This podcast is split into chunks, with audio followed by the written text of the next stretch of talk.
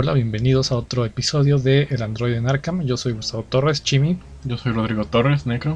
Y este va a ser el último episodio de esta primera temporada. Por cuestiones de cierre de año y Navidad va a estar complicado seguir grabando más temas, pero vamos a cerrar con un tema especial para coincidir con este viernes 13 y ese es el tema de los slashers. Antes de empezar de hablar de los personajes de películas que vamos a tocar, eh, Necro, ¿qué nos podrías decir de los slashers? ¿Es posible que existan en el mundo real? ¿Podemos ver caminando a un asesino serial en plena luz del día a la Jason o Michael Myers? ¿Qué nos puedes decir de esto? Obviamente, el término slasher es bastante propio de la cinematografía, muy hollywoodesco diríamos. Si hay un equivalente en la realidad se le conoce como asesinos itinerantes, asesinos en racha. Algunas personas utilizan también el término en inglés, asesinos spree, que significa lo mismo, ¿no? en racha. La verdad es que no es tan común, porque si lo hubiéramos reflejado en la realidad, un tipo de dos metros matando gente a diestra y siniestra, no tendría gran oportunidad de operar durante un largo tiempo, como lo vemos en las películas. Entonces sí hay una gran influencia de el cine en este fenómeno del slasher. Pero no cabe duda que sí ha llegado a pasar en la historia y de hecho algunos están muy inspirados en cosas que realmente pasaron. Así que sí, tiene gran parte de ficción, pero también tiene algunos vestigios de algo que es cierto, de algo que hemos visto reflejado en la realidad en algunas ocasiones. Entonces, aunque esto es un término hollywoodesco, creo que no podemos decir que esté separado de la realidad. Vamos a hablar principalmente de tres asesinos spree, que es Jason Burgess, Michael Myers, el asesino, no el comediante, y Leatherface de Masacre en Texas. Ok, ¿por, cuál de estos te gustaría empezar? Por Jason, que es como de los más emblemáticos y pues aprovechando el viernes 13, que es precisamente el nombre de la película. Ok, Jason es el de Viernes 13, la serie de películas, y aunque lo hemos visto está en el espacio, yo creo que la versión más conocida es esta del, del lago, donde sucede un campamento con, con chicos y los empiezan a matar, porque pues es el lugar donde en teoría había muerto Jason y pues como que siente que están traspasando su propiedad y esto acontece a los asesinatos. Primero en lo que tenemos que hablar como de costumbre y la película original sí, sí lo marca es el antecedente. ¿Por qué Jason se vuelve como es? Más allá de los poderes sobrenaturales que tienen los slashers, obviamente hay un background de trauma que incluso se refleja con el agua como su debilidad. Y bueno, ¿qué nos puedes decir de Jason en cuanto a su perfil psicológico? Como dices, la mayoría de las películas slashers tienen bastante elemento fantasía, hasta ciencia ficción incluso a veces. Entonces, como dices, nos vamos a centrar más en los aspectos más reales, los aspectos más realistas sobre todo. No nos vamos a meter con Jason en el espacio, su inmortalidad y cosas así, pero sí hay bastantes factores que resaltan. De hecho, en la primera película, la primeritita de Viernes 13, Jason no es como tal el asesino. El asesino de la primera película de Viernes 13 es Pamela Burgess, la mamá de Jason, que ella se hace pasar por esta figura misteriosa para matar a adolescentes, como dices, en el campamento. Entonces, ¿qué es lo que pasa con Jason y su mamá, Pamela?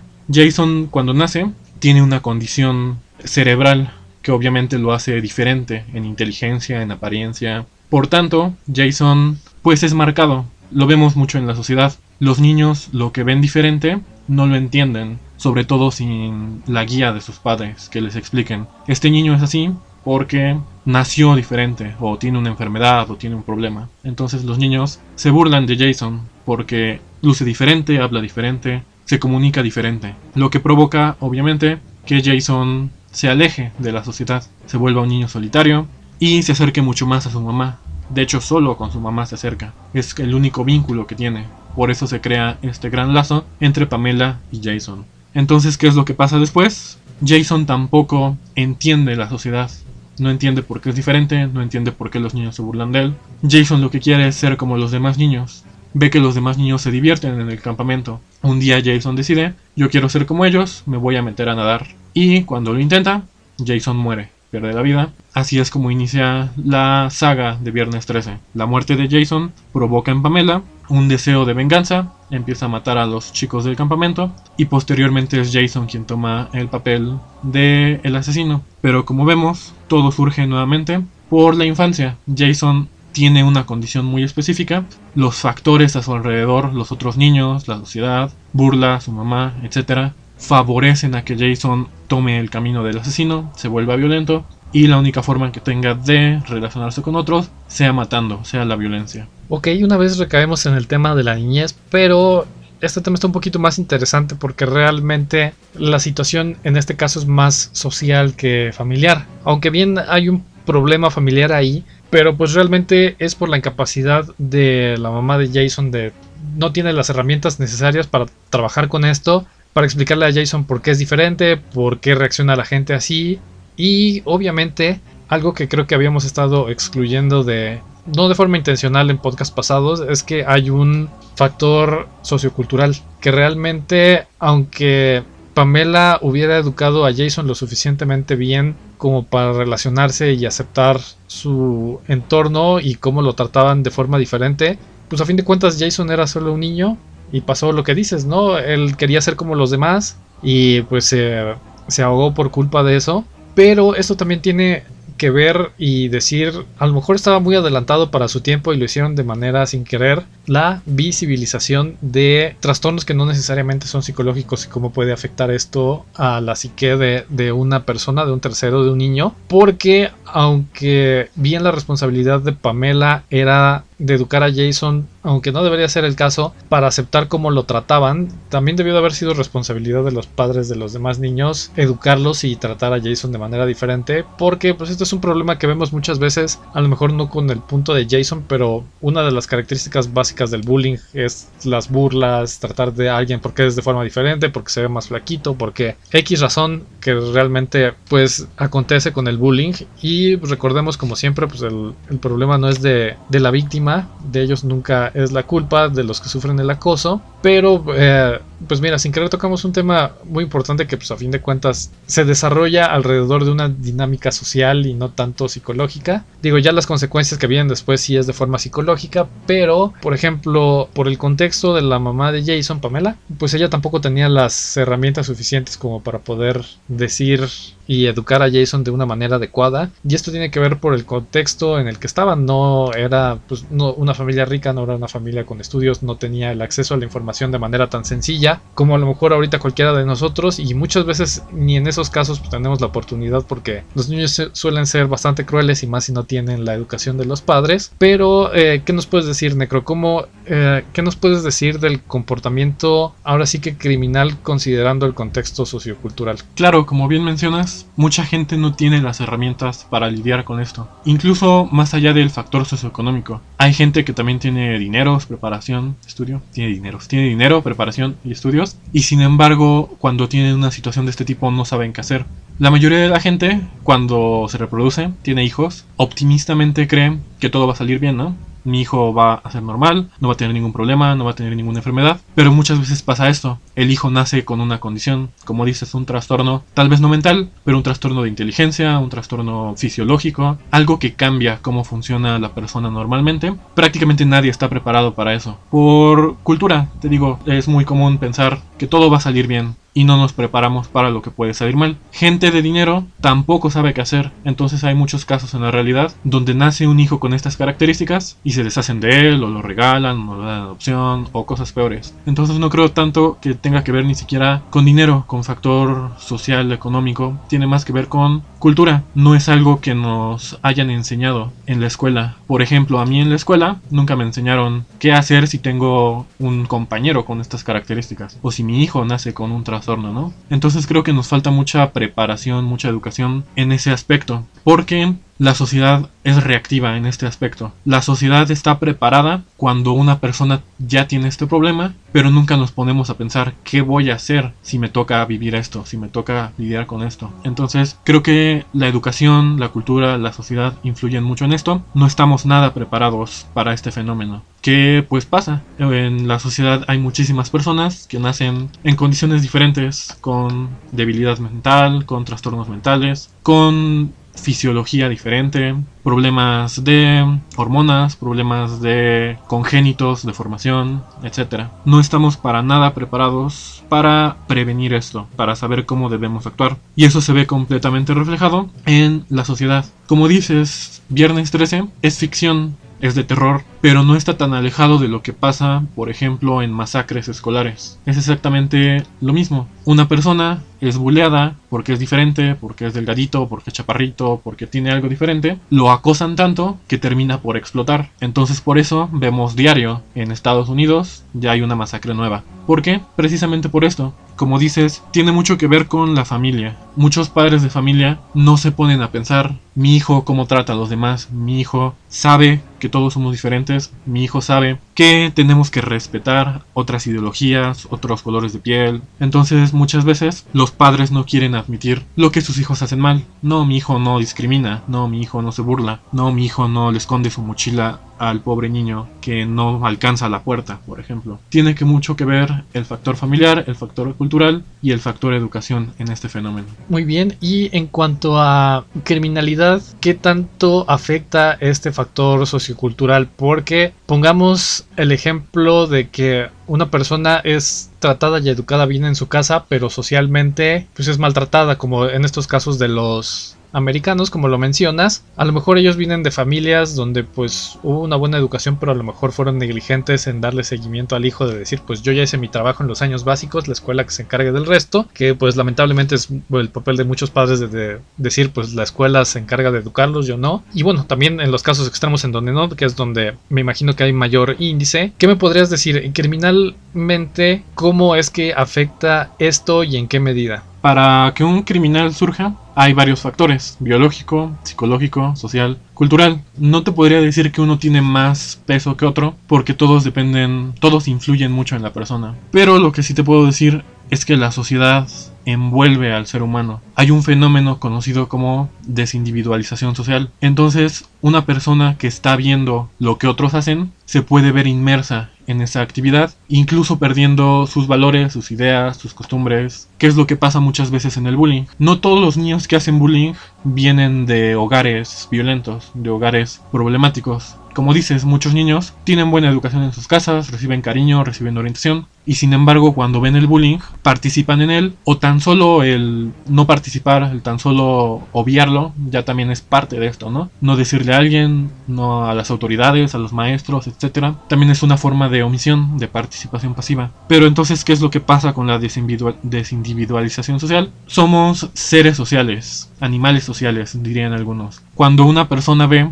lo que está haciendo la colectividad, se deja llevar por la colectividad y forma parte de esta. Es como si la identidad se perdiera ante la conciencia colectiva. En un salón de clases es lo que pasa. Tal vez empiezan dos niños con el bullying y los otros nada más lo observan. Pero como ven que se están divirtiendo, que se están riendo, empiezan a unirse poco a poco. En ese momento no pasa por su cabeza, no, mi mamá me educó para que no hiciera esto, está mal burlarme de los demás. Lo que pasa por su cabeza es, necesito adaptarme a la situación que está pasando, necesito acoplarme a la colectividad, entonces también voy a participar, me voy a reír, me voy a burlar, voy a señalar a esta persona. Y así es como se crea el fenómeno colectivo del bullying que vemos tan seguido en la sociedad, en escuelas, sobre todo en niños, ¿no? Como en el caso de Jason. Si nos pudieras explicar conductualmente cuál sería la solución a, esto, para salir de esas dinámicas sociales violentas de adaptación, ¿qué, sería lo, mejor o lo más conveniente? ¿Hacerles frente? O, obviamente es decir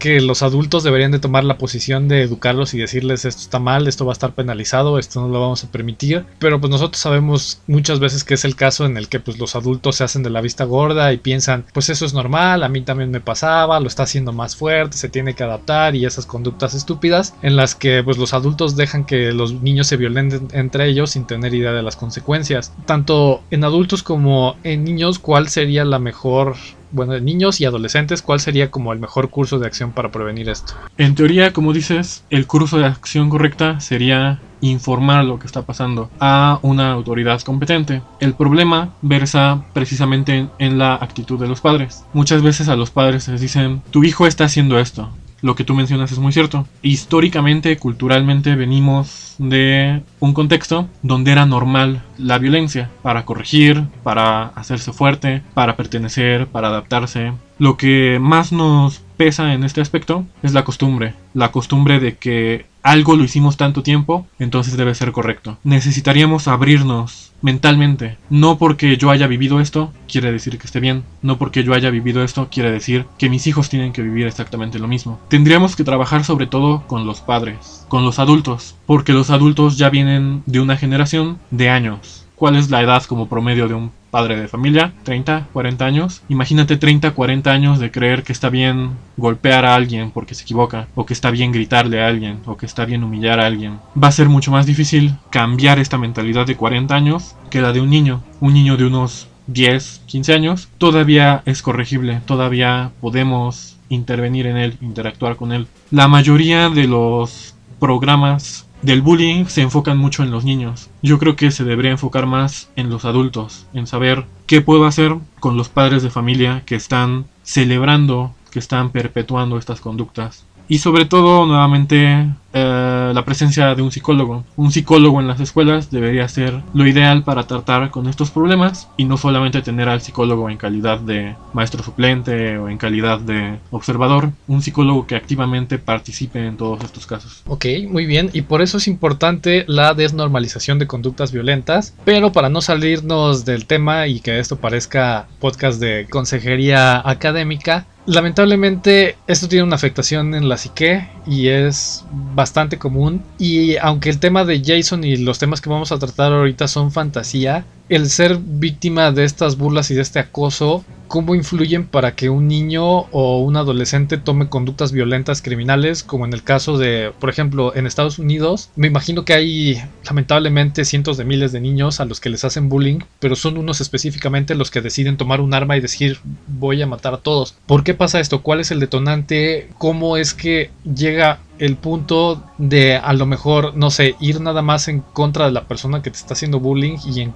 y en qué casos es decir, pues me voy a deschavetar y va a ser contra todos. Digo, en, México no tenemos ese problema como mencionábamos en el podcast pasado, me quiero imaginar que es por contexto, aunque quiero pensar que aquí es más fácil conseguir armas porque no hay tanta regulación y el narcotráfico hace como que más fácil el acceso de estas armas, pero mediáticamente tenemos contados los casos, creo que me acuerdo de uno y fue en algún estado del norte, no quiero decir Monterrey porque parece que vamos contra Monterrey, pero parece que fue Monterrey, porque se quieren parecer tanto a los gringos que hasta en eso. ¿Qué nos puedes decir tanto en los casos americanos eh, como en los casos de acá? O sea, ¿cuáles son las consecuencias del bullying en niños y adolescentes mexicanos y cómo varía esto con los americanos? Hay otro fenómeno psicológico, criminológico, que se llama teoría del etiquetamiento social. Como el nombre lo implica, cuando a una persona se le pone una etiqueta y se repite constantemente, la persona termina por aceptar dicha etiqueta como cierta. Internaliza lo que los demás creen de él y lo acepta como cierto. Por ejemplo, en el caso de Jason, físicamente lucía diferente, algo que le decían comúnmente es que era un monstruo, que era un fenómeno. Entonces, la repetición constante, eres un monstruo, eres un fenómeno, hace que Jason termine por internalizarlo, termine por aceptarlo. Si todos me dicen diariamente que soy un monstruo, que soy violento, que puedo lastimar a los demás, me voy a convertir en eso. Entonces es una internalización de la etiqueta, del prejuicio. Por eso es tan importante detectar esto. La repetición de patrones, de palabras, puede hacer que una persona los acepte como ciertos y es lo que pasa en el caso de Jason. En el caso de lo que pasa en la realidad, como dices, tiene mucho que ver el contexto. En Estados Unidos, las armas de fuego Ah, literalmente las ves hasta en el ahorrera, ¿no? Entonces, el hecho de que yo esté sufriendo bullying, voy a comprar algo a la tienda y veo que hay un arma, ya empieza a infiltrar una idea en mi inconsciente y termina por usarla. Lo que dices, ¿por qué no solamente contra la persona? ¿Por qué lo hace contra todos? Por lo que te decía hace rato, no necesito participar activamente para formar parte de un acto criminal. El hecho de que tú viste cómo me hacían burla, cómo me hacían algo, pudiste detenerlo y no hiciste nada, en la mente se interpreta como tú también eres partícipe de esto, tú no lo evitaste, tú también me hiciste un daño al no hacer nada. En México no pasa tanto porque contextualmente es diferente. Encontramos otras formas para la violencia. Como dices, el crimen organizado tiene gran influencia en nuestro país. Ah, no es tan común ver un arma, al menos en algunos estados, en otros sí. Pero lo que sí es bastante común es ver noticias, ver televisión, ver que existe el fenómeno del el crimen organizado. Entonces, ¿qué es lo que pasa en la mente de los niños mexicanos? Me están lastimando, se están burlando de mí, me dicen que soy débil y veo que en las noticias detuvieron a una persona que a pesar de que es un criminal, lo respetan, le hacen canciones, le hacen telenovelas, es un héroe prácticamente. Yo quiero ser así. Entonces muchos niños mexicanos, el escape que encuentran es este, la vida del crimen organizado. No necesito provocar una masacre porque en México no está tan común esta visibilidad. Lo que sí es mucho más común es el crimen organizado. Yo como niño, ¿cómo puedo superar estas debilidades que dicen que tengo, uniéndome al crimen organizado, empezando a meterme a todo esto del narcotráfico, secuestros, asaltos, porque así me van a respetar, así me van a temer, así me van a dejar de molestar. Ok, eso está bien interesante porque es radicalización a través de la violencia. Estoy muy seguro que el crimen organizado está tomando partida en, en esto y lo está aprovechando. Nunca me había yo puesto a pensarlo así y me parece muy, muy crítico. Y bueno, en estos casos, psicológicamente, ¿cuál es el tratamiento? Porque pon tú, uno de estos niños que se siente débil se mezcla con delincuentes, por azares del destino la policía funciona lo atrapan y se lo llevan al, ¿Cómo se llama? Reformatorio. Reformatorio. ¿Cuál es el tratamiento para una persona que ha caído en un reformatorio? Para no salirnos del tema, supongamos que Jason cometió un crimen menor, violento, por una agresión, en el caso de que le estaban haciendo burla, atacó a uno de sus compañeros, ¿no? Eh, lo denuncian, lo procesan, lo llevan a un reformatorio. ¿Cómo funciona la reformación en estos casos criminal en los niños? Aunque ya lo habíamos tocado antes, en este caso en específico, ¿sería igual o qué nos puedes comentar? Idealmente, deberíamos crear un sentimiento de comunidad comunidad en Jason, hacerlo sentir que pertenece a la sociedad, a pesar de que es diferente, que encuentre puntos en común con sus iguales, para que en lugar de identificarse con la figura del monstruo, o en el caso de la realidad, en lugar de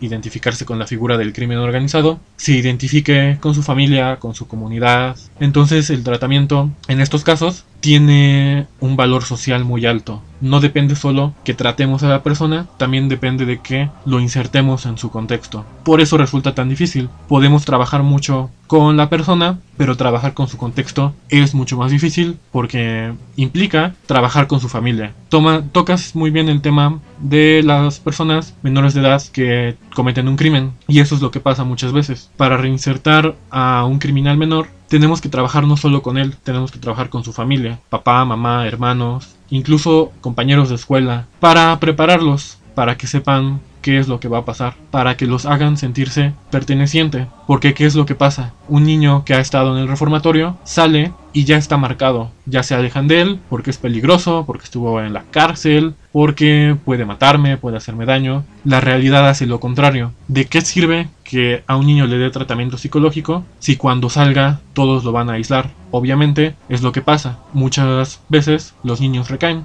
Efectivamente lo que mencionas es muy cierto. El crimen organizado se aprovecha mucho de esto. La mayoría de los tenientes y cosas así del crimen organizado empiezan a reclutar desde que son niños. ¿Por qué? Primero que nada, el sistema penal. Un niño no va a tener la misma sentencia que un adulto que ha cometido un crimen. Entonces es más probable que pueda reutilizar este activo, por decirlo de alguna forma, muy fría y mecánica. Y lo segundo, esto, pertenencia. Si yo veo un niño que en su casa no lo quieren, en la escuela no lo quieren, y le doy cariño, le doy dinero, le doy camaradería, le doy pertenencia, pues ese niño va a ser leal a lo que yo le estoy dando, a lo que le está faltando en todos los demás contextos. Efectivamente, se aprovechan mucho de esto y es muy común ver en la noticia, en la tele, noticias de niños sicarios, niños narcotraficantes, niños que ya se están metiendo a este rollo del crimen organizado. Qué serio, y por eso es importante, a mí me gusta mucho remarcar esto de la visibilización de estos temas, porque pues, quiero pensar que estamos poniendo nuestro granito de arena pues, para no,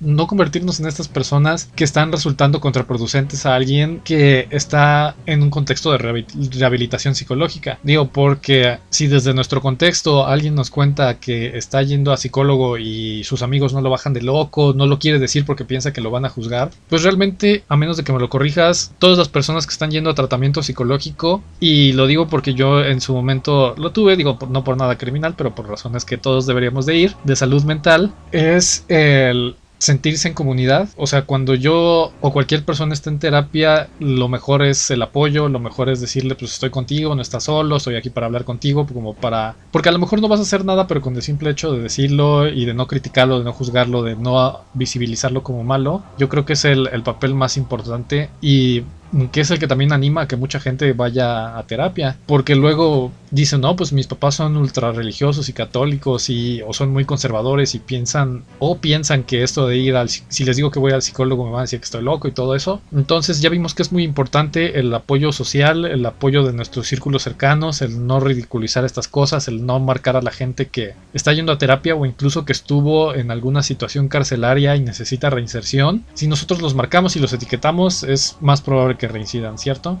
Exactamente. Lo que tenemos que como romper es el tabú de que si voy al psicólogo estoy loco. Y por consecuencia otros prejuicios y otras aseveraciones que hacemos. Que si fui a la cárcel te voy a hacer daño y cosas por el estilo. Efectivamente es lo peor que podemos hacer. Estigmatizar a una persona que pasa por uno de estos procesos tiene más efectos negativos que aceptarlo, que hablarlo, que platicarlo que apoyarlo. Entonces, como dices, lo ideal debería ser el apoyo, la normalización de todos estos efectos, de ir al psicólogo, de ir a terapia, de tal vez tengo un trastorno, estoy medicado, pero no ah, marcar a las personas por esto, únicamente tratarlas como las tratamos hasta antes. Sigue siendo la misma persona. Que una persona vaya a terapia no quiere decir que me va a hacer daño, que está loca, que tiene algún problema de violencia. Al contrario, está yendo a terapia porque quiere mejorar, porque quiere tener salud mental, estabilidad. Entonces, en lugar de marcarlo, deberíamos celebrarlo. Es como alguien que hace ejercicio, alguien que come bien. Básicamente se está preocupando por ser mejor persona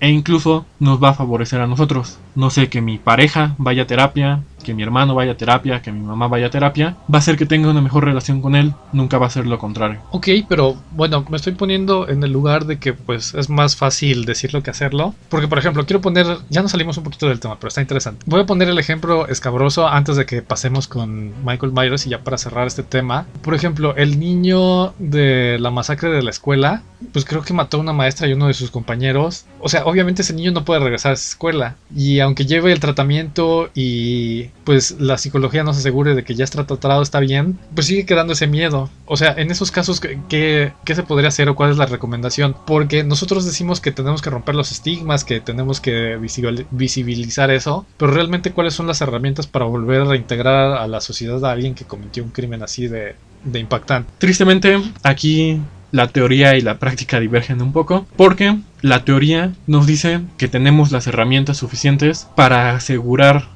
que ya no va a volver a pasar. Eso debería darnos certeza, tranquilidad. Sin embargo, ¿qué es lo que pasa en la práctica? No sabemos si realmente completó su proceso terapéutico, no sabemos siquiera si lo empezó, ¿no? Puede que eso es nuestro obstáculo más grande, la realidad de las cosas en nuestro sistema de salud, en nuestro sistema penal, etcétera, etcétera, etcétera. Te digo, lo ideal sería la ciencia me asegura que esta persona ya no va a volver a hacer eso. Y eso debería darnos tranquilidad. Tristemente lo que pasa es lo contrario. Yo no estoy seguro de que esta persona esté mejor. Entonces por eso se crea el miedo. Y realmente ese es el problema con el que lidiamos en todos los aspectos del sistema penitenciario. No te puedo dar tratamiento porque no te puedo asegurar que te van a aceptar cuando salgas. Y no te van a aceptar cuando salgas porque no puedo dar la certeza de que mi tratamiento funcionó a ti. Tristemente, la realidad es un círculo vicioso la sociedad no coopera con el tratamiento, el tratamiento no coopera con la sociedad, lo cual dificulta bastante el trabajo de las personas que se dedican al tratamiento penitenciario. Pero pues idealmente sería eso, la certeza de que ya trabajé con él, de que ya lo resolvió, de que esta persona está mejor. Pues lamentablemente me gustaría darles mejores noticias, pero creo que el, panorama es bastante escabroso. Y bueno, hablando de cosas escabrosas, vamos a pasar con Mike Myers, que es el protagonista de Halloween. Entonces, la más reciente que podemos recordar creo que es la de Rob Zombie. Y aparte de que es muy buena y es buen reboot, creo que toca bien el tema del trauma de, Mike Myers porque intenta ir un poquito más a lo psicológico, lo cual es raro en Rob Zombie porque sus otras películas han estado medio raras. ¿Qué nos puedes contar de, Mike Myers? Las películas de Rob Zombie se enfocan mucho más en su infancia, en su adolescencia. Fue algo novedoso porque nunca habíamos visto así como el origen de uno de estos asesinos itinerantes. De Jason tocan muy por encima el tema y de otros igual, pero en Halloween de Rob Zombie sí conocimos un poco más de la historia de Mike Myers, de su infancia, de su adolescencia. Nuevamente, como en todos nuestros podcasts, haciendo mucho énfasis, la infancia, su importancia, cómo un trauma en la infancia puede marcarte de por vida. Mike Myers no es diferente. Cuando era niño, él sufrió violencia. Era abusado por su mamá y su pareja, me parece que ni siquiera era su papá. Entonces había violencia hacia él. Es bien conocido que la violencia genera violencia. Un niño que viene en este contexto normaliza la violencia. Si en mi casa hay golpes, hay gritos, hay humillaciones, el niño va a creer que es normal y va a crecer haciendo exactamente lo mismo. ¿Qué es lo que pasa con Mike Myers? Desde chiquito es marcado por la violencia y se ve, es como si aprendiera a interactuar con otras personas con la violencia. No sabe hablar, prácticamente es mudo, porque lo que ve es que la forma en que interactúan en su familia es por golpes, por violencia y eventualmente es lo que él termina haciendo. Se vuelve un asesino porque él creció siempre viendo violencia, repitiendo este patrón y siguiéndolo hasta que se convirtió en un asesino itinerante. Y bueno, si no han visto esta película, yo creo que la que más recomendamos de Halloween es la primera de Rob Zombie. Pero creo que en la historia de Mike hay una persona, una hermana. Y esto, bueno, es por fines teatrales, pero todo alrededor de la hermana lo hace ver a la protagonista. Hay un tema ahí eh, relacionado con la hermana. Primero nos saltamos el de, el de Jason, pero vamos con Mike. ¿Cuál sería el diagnóstico para, para Mike Myers y, cómo afecta esto de, de la hermana? Mike Myers va más hacia un trastorno antisocial el hecho de querer siempre lastimar a los demás, no seguir reglas, no tener un orden. Lo vemos en pues que se la pasa matando. Él literalmente lo único que quiere es lastimar, es matar. La hermana es una figura importante porque prácticamente es el único miembro de su familia que sobrevive. Nuevamente retomando lo que decía hace rato, Mike Myers crece en un ambiente donde su familia es violenta. Él como interpreta esto, como va creciendo, tengo que eliminar a mi familia, tengo que lastimar a mi familia para seguir la misma dinámica que ellos me están poniendo y que quieren que siga. Es por eso que el objetivo de Mike Myers siempre es terminar con la vida de su hermana, a pesar de que sobrevive eh, la violencia original de la familia. Él siente que necesita terminar un trabajo, que es el de asesinar o terminar la vida de su familia, porque es como la pauta que se marcó desde un principio.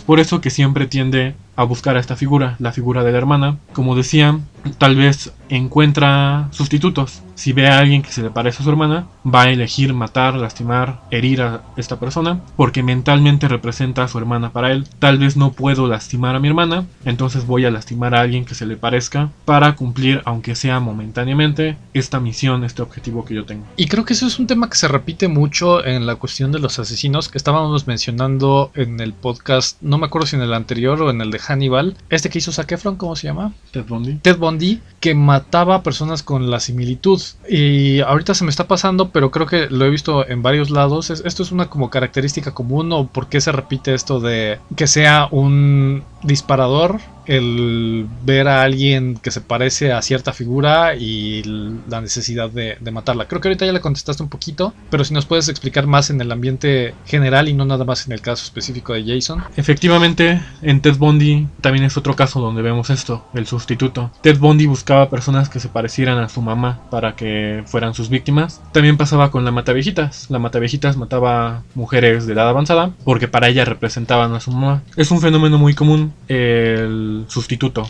el surrogate. No puedo lastimar a la persona que me provocó todos estos sentimientos negativos, voy a encontrar a alguien que se le parezca. Psicológicamente es como un retardador. De aquí a que logro completar mi objetivo, voy a desquitarme con una persona que se le parezca lo suficiente para que en mi mente yo estoy lastimando a esa persona, yo estoy castigando a quien quiero castigar. De esa forma, como dices, es muy común en Ted Bundy, en La Mata Viejitas, pasaba con Mike Myers y seguramente en otros slashers que ahorita no me acuerdo pero sí es un tema bastante común encontrar un sustituto porque no puedo tener acceso a la verdadera persona que quiero lastimar, me voy a acercar a alguien que se le parezca lo suficiente. Ok, y creo que ya con eso vamos a pasar al siguiente tema porque ya va un poquito avanzado el podcast, se me pasan bien rápido. El otro que teníamos preparado es Leatherface, el de Masacre en Texas. Este tema es también interesante porque en realidad no nada más es él, es toda la familia. Obviamente él es el slasher por la impresión que causa. Uno pues ver a un tipo gigante de dos metros corriendo hacia ti con una sierra eléctrica y, que, que trae la cara de alguien más encima, ¿no? ¿Qué nos puedes contar de esto? Tanto del fenómeno de que en realidad todo el órgano criminal es la familia, el contexto en el que se da, porque pues ya que te digan en Texas algo anda mal con Texas, y como lo pudimos ver en las elecciones, eh, y, y él personalmente, o sea, yo sé que esto es ficción, pero que esté construido el mito alrededor de, de desollar a alguien y principalmente el rostro y traspasarlo, me imagino que eso tiene un significado psicológico, aunque, eh, insisto, todo esto es teatral y aunque a lo mejor sí ha pasado en casos medio retorcidos, me imagino que es una como señal eh, psicológica y bueno, obviamente que también hay unos trastornos ahí familiares que se ve que son congénitos, pero ¿qué nos puedes contar de Letterface? Y antes de esto, pues eh, yo creo que la que más vamos a tener presente es el remake, el primero, el de Jessica Biel, aunque también la original es básicamente trata de lo mismo, a mí me parece como más espectacular en situaciones de, de película, la, el remake, pero bueno, creo que esto aplica a las dos. ¿Qué nos puedes contar de Letterface y su familia? Letterface tiene algunos aspectos en común con Jason. También es un niño que nace siendo diferente, que nace con una condición que lo hace ver diferente. Es por eso que su familia como que desarrolla la opción de que se cubra con la piel al principio de animales y después de otras personas. Sorprendentemente, este aspecto de desollar a las personas tiene un origen muy real. Letterface está muy inspirado en Ed Gein, un asesino serial estadounidense, que hacía precisamente esto, le quitaba la piel a sus víctimas y se hacía trajes con la piel de sus víctimas, incluso hacía muebles y decoraciones con la piel de sus víctimas. Hay algunas fotografías en internet por si algún día tienen curiosidad. Es bastante espectacular el hecho y yo creo que eso es lo que influyó en que lo tomaran para hacer una película, sobre todo La Masacre en Texas. Letterface es un niño que nace siendo diferente, pero a diferencia de Jason, el contexto familiar de Letterface es completamente diferente. Su familia no lo excluye por ser diferente, al contrario, su familia ya tiene aspectos violentos, ya se dedican a secuestrar, a matar, a robar, entonces es una familia altamente criminógena, en donde Letterface se ve inmiscuido. Obviamente pasa lo que estábamos hablando hace rato. A Letterface sí le dan pertenencia, sí le dan comunidad, pero la pertenencia que le dan es una pertenencia a la violencia. El Letterface desde muy chico, chico lo enseñan a matar animales, le enseñan violencia, le enseñan sangre, cómo matar seres vivos, y es algo que se ve repetidamente a lo largo de la vida de este personaje. En Letterface se conjugan nuevamente dos factores muy importantes. Primero, lo biológico. Él nace con una condición y esto se ve exacerbado por lo social, la familia. El hecho de que nazca siendo diferente y el hecho de que nazca en esta familia tan violenta contribuyen a que Letterface se convierta en asesino. De hecho, en muchas ocasiones en las películas, Letterface ni siquiera mata a todos. Muchos son víctimas de la familia, del que se hace pasar por sheriff, de la mamá. Entonces Letterface es el símbolo, pero realmente solamente es parte de esta comunidad criminal. No cae en él toda la culpa, no cae en él toda la monstruosidad. Y de hecho creo que es un contraste importante porque nos hace ver que los asesinos no necesariamente van a ser los que parecen asesinos. Letterface, como lo dices, veo a este tipo de dos metros con la piel de otra persona sobre su cara, voy a huir. Pero también es muy cierto que hay personas que parecen ser normales y que también son violentas, que también son asesinos. Entonces creo que ese es un mensaje muy importante que nos da la película. No necesariamente alguien tiene que parecer un monstruo para ser un criminal o un asesino. Y aunque sí tiene el soporte de comunidad familiar y aunque le dan el sentido de pertenencia, pues a fin de cuentas yo creo que la misma familia también le da a entender a Letterface que es un monstruo y eso hace que se comporte así. Pero por ejemplo, en estos casos, digo, creo que ya lo repetiste y a lo mejor me lo vas a repetir a mí porque para que me quede claro, en estos problemas cuando es la familia, digo, ya aterrizándolo un poquito más específicamente para no eh, repetirnos, imagínate que el problema es la familia, el, piensan que el, niño es el que está mal, va a terapia, le dicen, oye, pues la bronca es tu familia. Le puedes dar a un niño las herramientas para sobrevivir en una familia de esa clase sin que se termine convirtiendo en lo que tanto teme. Decir, te voy a reformar y te voy a dar las herramientas para que puedas tratar de tu familia. O sea, porque eh, en mi poca experiencia, a mí la solución de eso sería salte de tu casa. Porque eh, eh, cuando son ambientes tóxicos es o que te sales o te quedas y te, te vuelven a echar a perder.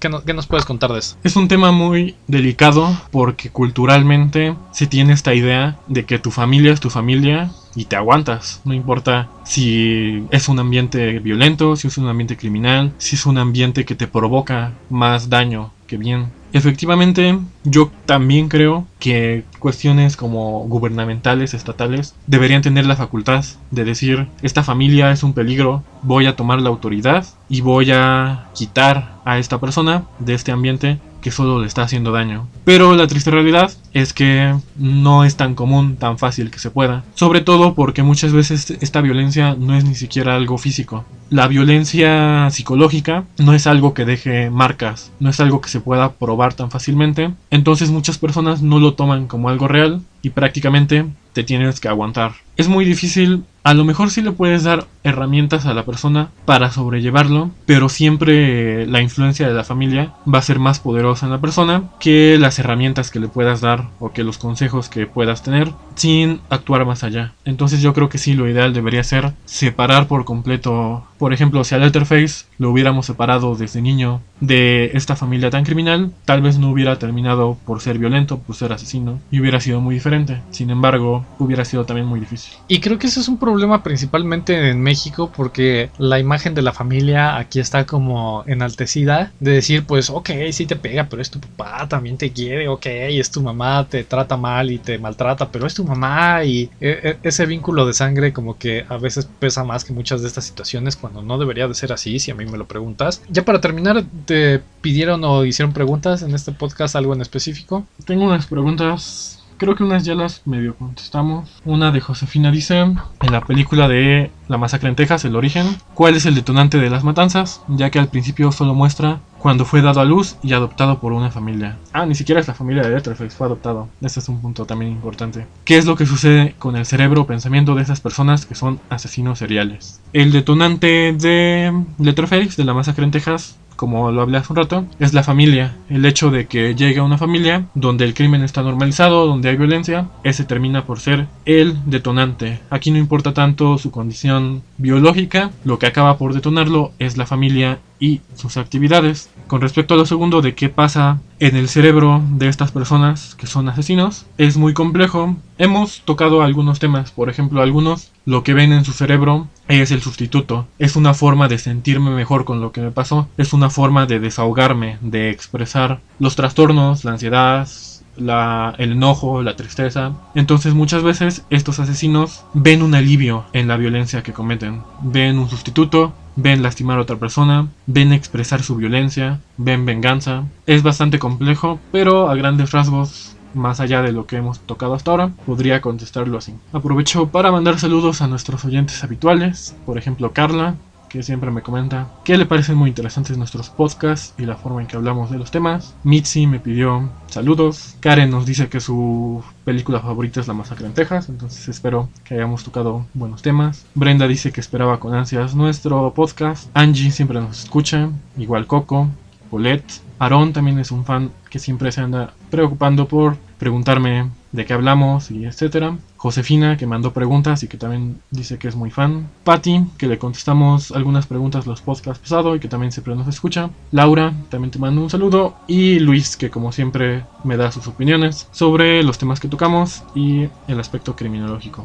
Muchas gracias a todos ustedes por escucharnos. Eh, de mi lado igual los saludos de siempre. Saludos a Daphne, saludos a Grecia, saludos a Laura que también me dijo que quería su saludo en el episodio de, Hannibal y se le olvidó. Eh, saludos a, a Rafa, a Paranoideo, a, a Som que pidieron unos saludos especiales. Saludos a ustedes dos, gracias por escucharnos. Y también unos saludos muy especiales para nuestra madre, que ha aprendido a utilizar Spotify para escuchar los podcasts. Eh, madre, te mandamos un saludo, te queremos mucho, besos y abrazos, gracias por escucharnos siempre. Y creo que esto es todo por esta entrega. Este es el último episodio de esta temporada. Eh, muy probablemente va a haber un stream navideño en el que vamos a responder dudas específicas o temas que les hayan interesado de estos podcasts o de situaciones que a lo mejor no dan para un podcast. Creo que por ahí te pidieron hablar del Kingpin. Yo creo que si pudiéramos hablar del Kingpin lo meteríamos en uno de Daredevil, pero creo que para hablar más específicamente de él, creo que lo podremos hacer en el stream. Entonces, si nos están escuchando y quieren saber de personajes específicos, eh, vamos a estar estrenando página de Twitter, página de Facebook, ya tenemos canal de YouTube, ya nos pueden encontrar en iTunes y en iHeartRadio y en Spotify. Entonces ya estamos en todas las plataformas importantes y pues esperamos sus comentarios, qué les parece todo esto de lo que estamos hablando, les da tanto miedo esto como a mí, porque ya a mí ya lo que me da miedo no son los slashers, es todo lo que nos hablaste hoy de la realidad. De hecho ayer veía un tuit de una amiga que decía que ya no va a haber películas de miedo, que cuando se quiera sentir espantada va a haber documentales del proceso penal mexicano. Eso sí está, sí está de miedo. O las noticias. O, las noticias, yo por eso ya no veo las noticias, pero muchísimas gracias a todos los que nos acompañaron esta primera temporada. Este descanso es porque pues generalmente para todos es pesado este cierre de año, pero tengan en cuenta que el próximo año, como yo creo que vamos a seguir encerrados otro ratito, eh, vamos a empezar tan temprano como podamos la segunda temporada, entonces igual están bienvenidos los temas para esta segunda temporada. Cuéntenos de qué quieren saber, qué quieren hablar, a lo mejor esto se desvía y ya hablamos más de otros temas y no tanto de la cultura pop, porque ahorita medio rasguñamos el tema de tres personajes y más de lo que hablamos fue lo de nuestro contexto. Pero de cualquier forma, gracias por escucharnos. Roy. Igual, muchas gracias a todos los que nos escuchan, siempre nos apoyan, lo agradecemos bastante. Siempre es bueno recibir comentarios, que nos escuchan, que les parece interesante que nuestras voces se parecen mucho y les cuesta trabajo distinguirnos, pero siempre son bien agradecidos todos los comentarios y su apoyo. Sí, yo creo que sí. También me han dicho eso. Eh, realmente me dicen, por lo único que diferenciamos sus voces es por el volumen, porque uno habla más fuerte que el otro. Eh, y sí, efectivamente, pero bien podríamos ser gemelos o la misma persona con personalidad dividida. Y esto es un podcast nada más de una sola persona. Eh, pero eso es un misterio que vamos a dejar para el stream, para que vean que sí somos dos personas. Esperemos que ahí no nos confundamos tanto. Y pues feliz Thanksgiving, feliz Navidad, felices Pascuas, feliz mes de la tolerancia, feliz Navidad y felices todas estas fechas que no nos vamos a ver. Muchísimas gracias a todos por escuchar esta primera temporada y nos vemos la próxima. Hasta luego.